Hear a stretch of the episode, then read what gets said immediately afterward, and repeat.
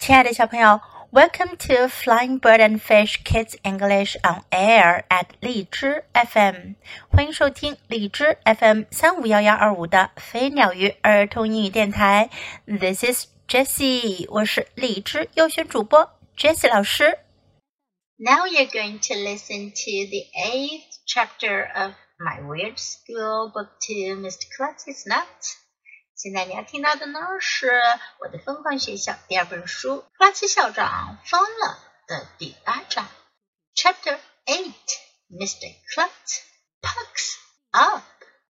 克拉奇校长撅嘴了。When Mr. Klutz got back from the hospital, we were all relieved to hear that he hadn't broken any bones. 当克拉奇校长从医院回来的时候，我们听到他并没有摔断骨头，就放心了。He was limping though, and told us he would have to use a cane for a week. 不过呢，他腿瘸了，他告诉我们他得用一个星期的拐杖。We were afraid he might call off the chocolate party but he was more excited about it than ever. 我们担心他会取消巧克力派对，不过他比往常还要更加兴奋呢。Everybody in the whole school got involved doing math problems so we could win the party. Even the teachers 全学校的人都加入到做数学题中来，以便能够赢得派对，甚至是老师们也不例外。During library period, Mrs. Roopy asked us questions like, "If the library had a hundred books and you checked out fifty of them, how many would be left in the library?" 在图书馆的时候，卢比太太会问我们问题，比如像：如果图书馆里有一百本书，你们借出去了五十本，那么图书馆里还剩下多少本呢？During music period, Miss Hynde asked us questions like. If the school only has 10 trumpets and 6 kids sign up to take trumpet lessons, How many more kids can sign up for trumpet lessons？上音乐课的时候呀，海德老师会问我们问题，比如像：如果学校只有十只小号，有六个孩子报名参加了小号课，还有多少个孩子能报名小号课呢？Miss Daisy made a big board, so we would know how many math problems we had completed. 黛西小姐做了一个大大的积分牌，这样我们就能知道我们都做了多少道数学题了。Every day she tallied up all the math problems on her tote board. 每一天，她都会把所有做了的数学题给记上她那积分牌去。 it wasn't long before the school had finished a million math problems. 没过多久，整个学校就做完了一百万道数学题。Andrea did the problem that put us over the top. Of course, I hate her. 安德利亚做完了最后一道题，让我们登顶了。当然，我讨厌她。On the night of the chocolate party, you should have seen the gym. 在巧克力派对那天晚上，你真应该来看看体育馆里。They had music and games, and tables were set up with chocolate chip cookies, chocolate cake, chocolate muffins, and even broccoli covered with chocolate. Yuck! 他们放着音乐，还有游戏玩。 桌子上全部放满了巧克力曲奇呀、巧克力蛋糕呀、巧克力松饼呀，甚至还有浇着巧克力汁的西兰花。呀，真不好吃！By the end of the party, I thought I was going to throw up. 到派对快结束的时候呀，我觉得我都快要吐了。 It was the greatest night of my life.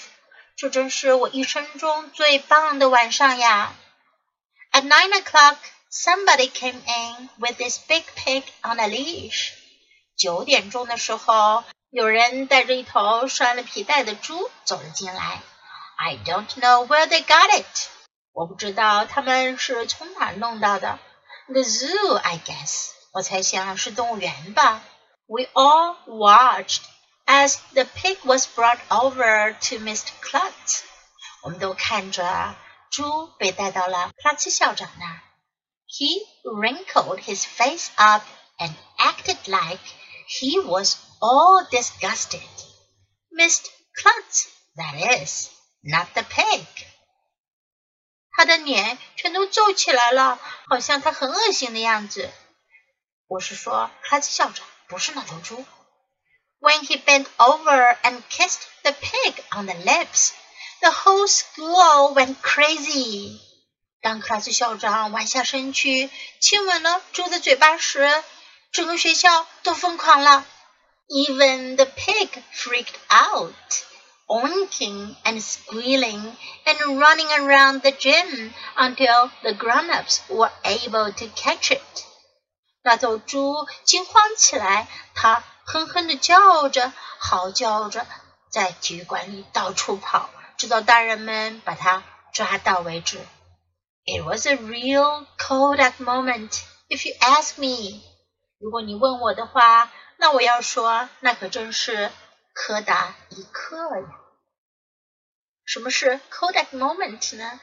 小朋友们是否知道，以前有个很出名的出产相机和胶卷的公司，叫做柯达公司。那么人们在碰到非常值得留恋的时刻的时候呢，都是会用照相机来拍一张照，所以呢，叫做 Kodak moment，就是值得拍照的一刻，值得留恋的一刻，幸福定格的一刻。Now let's practice some sentences in the story. Of course, 当然, of course. I hate her. 我讨厌她. I hate her. 好像这是 AJ 对于 Andrea 不变的印象了。他总是说 I hate her. Chocolate chip cookies. 巧克力曲奇，这是那种上面有巧克力豆的曲奇。chocolate chip cookies, chocolate cake, 巧克力蛋糕，chocolate cake, chocolate muffins, 巧克力松饼，chocolate muffins. I thought I was going to throw up. 我觉得我要吐了。I thought I was going to throw up. It was the greatest night of my life. 这是我一生中最棒的夜晚。it was the greatest night of my life. I don't know where they got it. 我不知道他们是从哪弄来的。I don't know where they got it. Now let's listen to the story once again. Chapter 8 Mr. Klutz Puckers Up. When Mr. Klutz got back from the hospital, we were all relieved to hear that he hadn't broken any bones. He was limping, though, and told us he would have to use a cane for a week. We were afraid he might call off the chocolate party, but he was more excited about it than ever. Everybody in the whole school got involved doing math problems so we could win the party, even the teachers. During library period, Mrs. Roopy asked us questions like, If the library had a hundred books and you checked out fifty of them, how many would be left in the library? During music period, Mr. Hynde asked us questions like, If the school only has ten trumpets and six kids sign up to take trumpet lessons, how many more kids can sign up for trumpet lessons? Miss Daisy made a big tote board so we would know how many math problems we had completed. Every day, she tallied up all the math problems on her tote board. It wasn't long before the school had finished a million math problems. Andrea did the problem that put us over the top. Of course. I hate her. On the night of the chocolate party, you should have seen the gym. They had music and games, and tables were set up with chocolate chip cookies, chocolate cake, chocolate muffins, and even broccoli covered with chocolate. Yuck! By the end of the party, I thought I was going to throw up. It was the greatest night of my life. At nine o'clock, somebody came in with this big pig on a leash. I don't know where they got it. The zoo, I guess. We all watched as the pig was brought over to Mr. Klutz. He wrinkled his face up and acted like he was all disgusted. Mr. Klutz, that is, not the pig. When he bent over and kissed the pig on the lips, the whole school went crazy. Even the pig freaked out, oinking and squealing and running around the gym until the grown-ups were able to catch it. It was a real Kodak moment, if you ask me. 小朋友，你喜欢今天的故事吗？记得给 Jess 老师点赞哦！还有，别忘了下载到手机上收听，更方便哦。Thanks for listening. Until next time. Goodbye.